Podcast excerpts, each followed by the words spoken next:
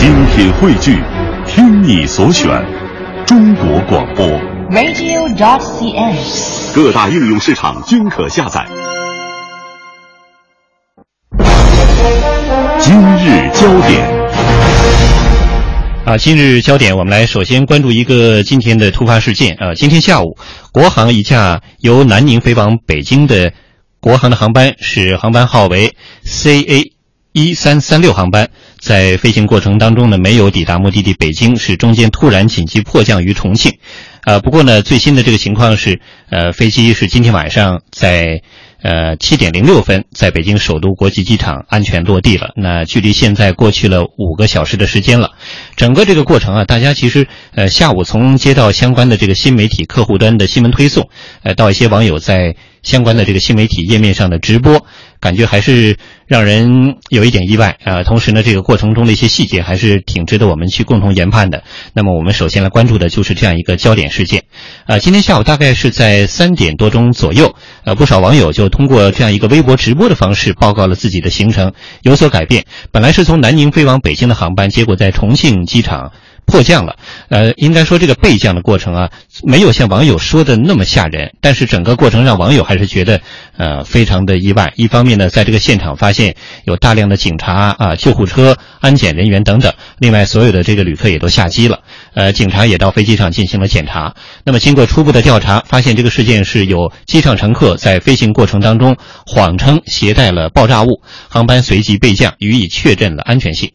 那么重庆机场集团随后呢，也是通过官方微博的方式发布了呃相关的消息，称机上一位姓王的女子称飞机要爆炸。接报之后，重庆机场迅速启动了相应的预案，机上的全体旅客和航空器安全。经过对航班进行防爆安检和安全清仓，没有发现可疑物品。这位旅客呢，目前已经被公安机关依法控制。呃，另外呢，根据这样一个相关的这个微博的直播方式啊，大家也发现乘客之间的信息也在不断的重合。呃，相关的媒体也介入了调查。新京报的记者经过和机上旅客的这个接触啊，发现机上呃机上旅客这样说，事情是发生在这个飞行途中的送餐时间。一名二十多岁的女子起身试图前往头等舱去寻人，被空姐挡回之后，告知空姐机上有炸弹。飞机备降之后。女子和同行男子被警察带走，机上没有发生乘客的恐慌情况。呃，这个事件呢，好像是暂时告了一个段落。呃，但是相关的这个网友的关注点并没有因此而落幕，而且呢，目前作为这个热门话题呃，在新浪的微博热门排行榜上也是排在前列。那么，国航航班备降这样一个话题讨论，目前有六百一十三万人阅读过，呃，讨论的次数已经达到了三千。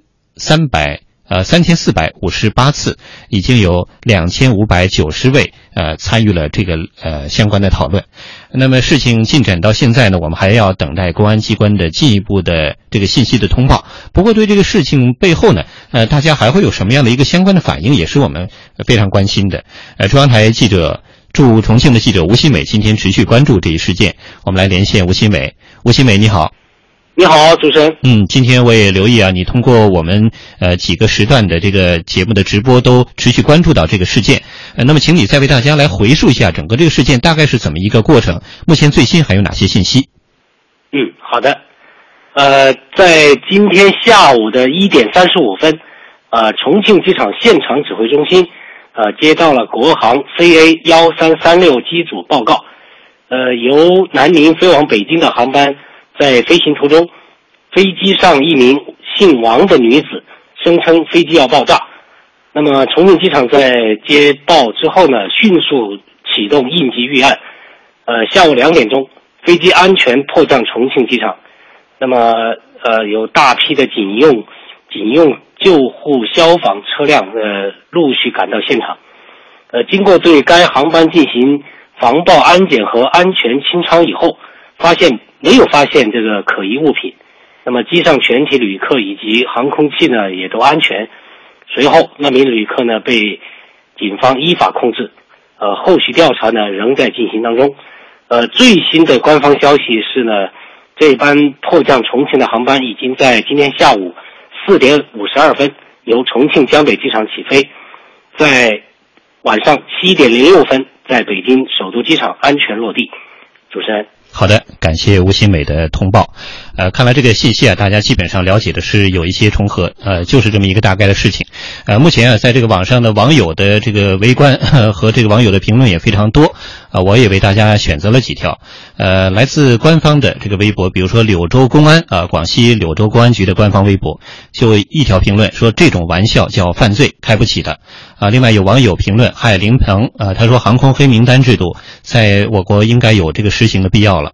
呃，用户尾号二三二八说事情要查明、要严办、要处理好，更要对大家予以负责。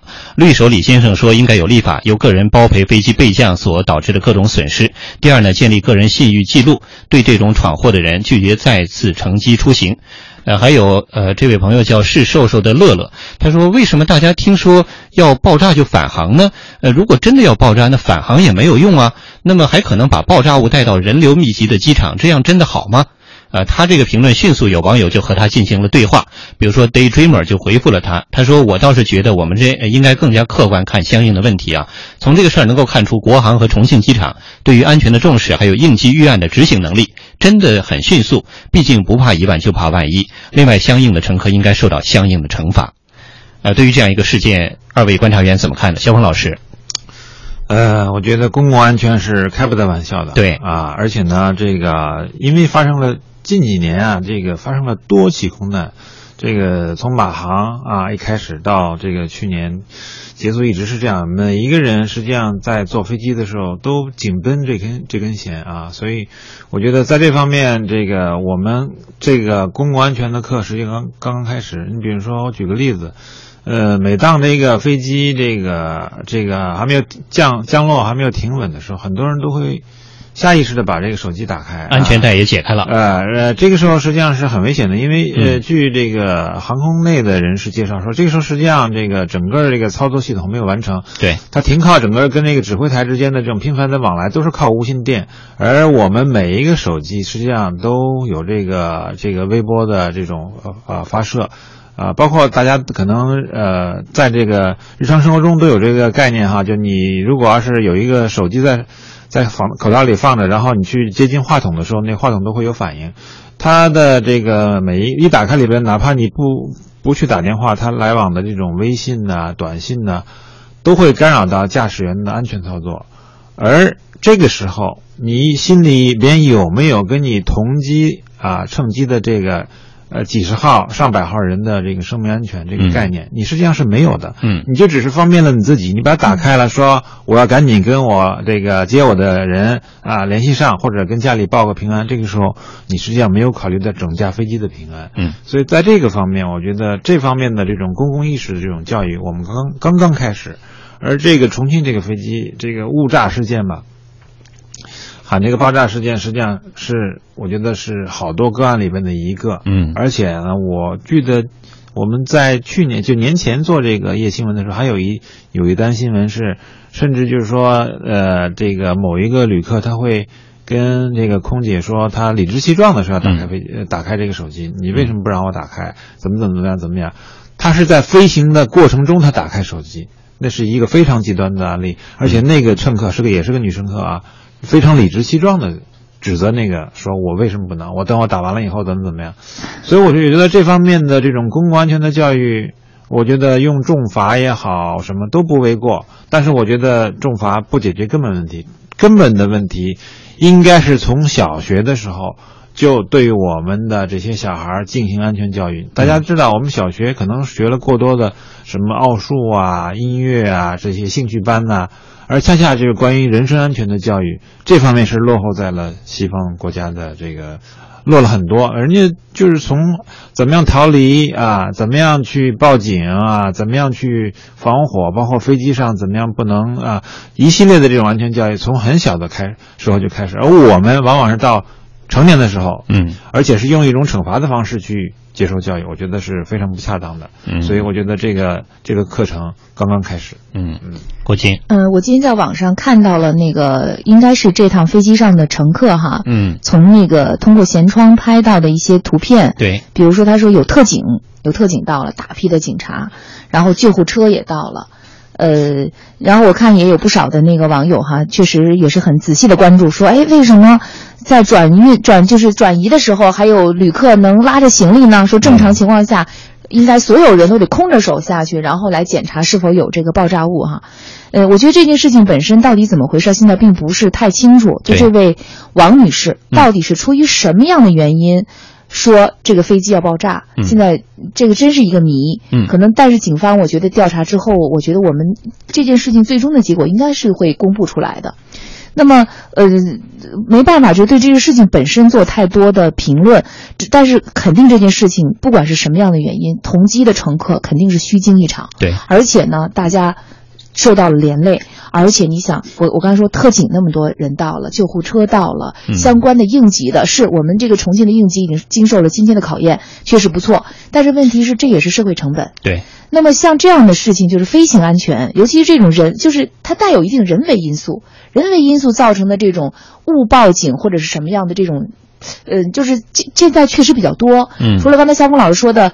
想想打开手机，这还算小事儿呢。对，前段时间要打开安全门呢，是是吧？所以像这些呢，我我我遇到过一次，我在夜新闻也曾经聊过。有一次我忘了去哪儿，回来回北京的路上，飞机上我就觉得非常的那个，就是那趟飞机上小孩特别多，嗯，很多是老人，好像是从海南回来，嗯，很多是老人带着孩子，可能去海边玩儿，嗯，然后呢。就在飞机要降落的时候，而且当时是气流很不稳定的时候，嗯，有一位大妈，因为孩子很小，可能嗯不到一岁，哭闹，大妈就觉得就是很多老人觉得要要走一走，挪动挪动是吧？在孩子还在怀抱里面那样，呃摇一摇，他可能会会好一点，会有有一种安全感。